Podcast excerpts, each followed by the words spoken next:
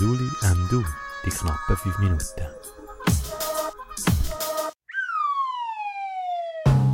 Ja, hier holen Duli and Du mit dem neuen Podcast, die knappen 5 Minuten. Ich habe den Wecker gestellt, 5 Minuten, also dann ein Timer, oder, der da zurückzählt, dass ich ja nicht länger bin.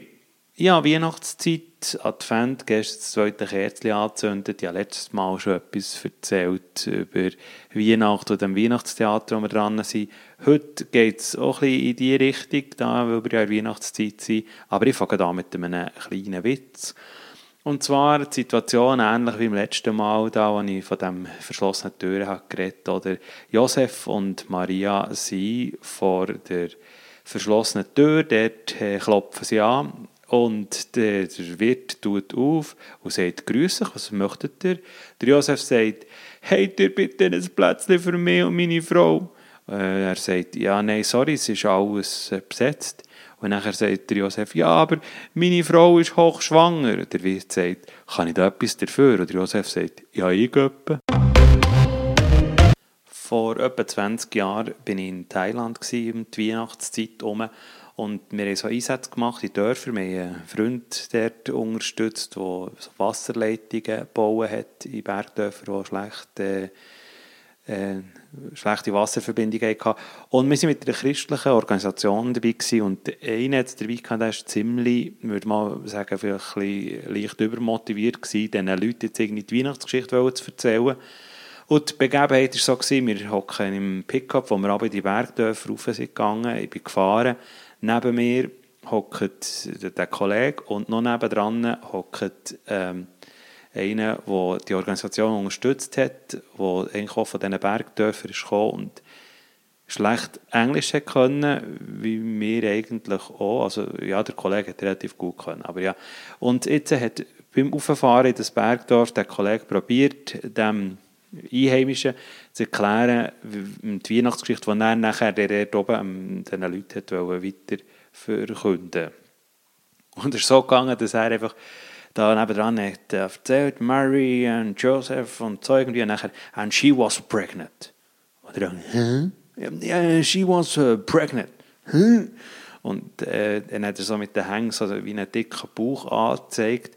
Und der andere hat irgendwie die Welt nicht verstanden und hat irgendwie nicht gecheckt, was jetzt das mit Weihnachten zu tun hat. Und auch das kommt mir irgendwie jede Weihnacht in Sinn. Und mein Englisch, also Migros Clubschule Englisch äh, in der Vergangenheit und dort, äh, das Wort Pregnant habe ich gar nicht kennt, also ich habe dort etwas gelernt, seither weiss ich, dass das äh, schwanger heisst.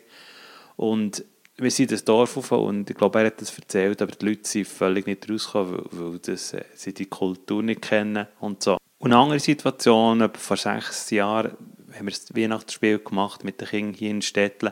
Und das eine Kind, das von daheim her die biblische Geschichte nicht kennt hat, weil sie auch noch nicht so lange in der Schweiz war, hat auch mitmachen und dann haben wir gefragt, ja, was möchtest du da gerne sein? Und dann hat sie gesagt, Schmetterling. Und ich glaube, sie hat dann auch eine Rolle als, als Engel bekommen, nicht als Schmetterling in diesem Weihnachtstheater.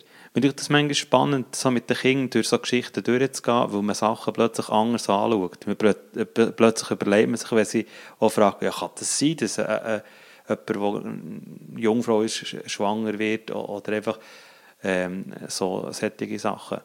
Und wir haben als Erwachsene immer so zwei Möglichkeiten, haben wir das Gefühl, aber eigentlich sind es ja vielleicht mehr, oder? Wir entweder sagen wir, ja, hören eine Geschichte, die stimmt so nicht, die kann nicht sein, und dann vergessen wir sie. Oder wir sagen, die ist ganz sicher so gewesen und da glauben wir sie.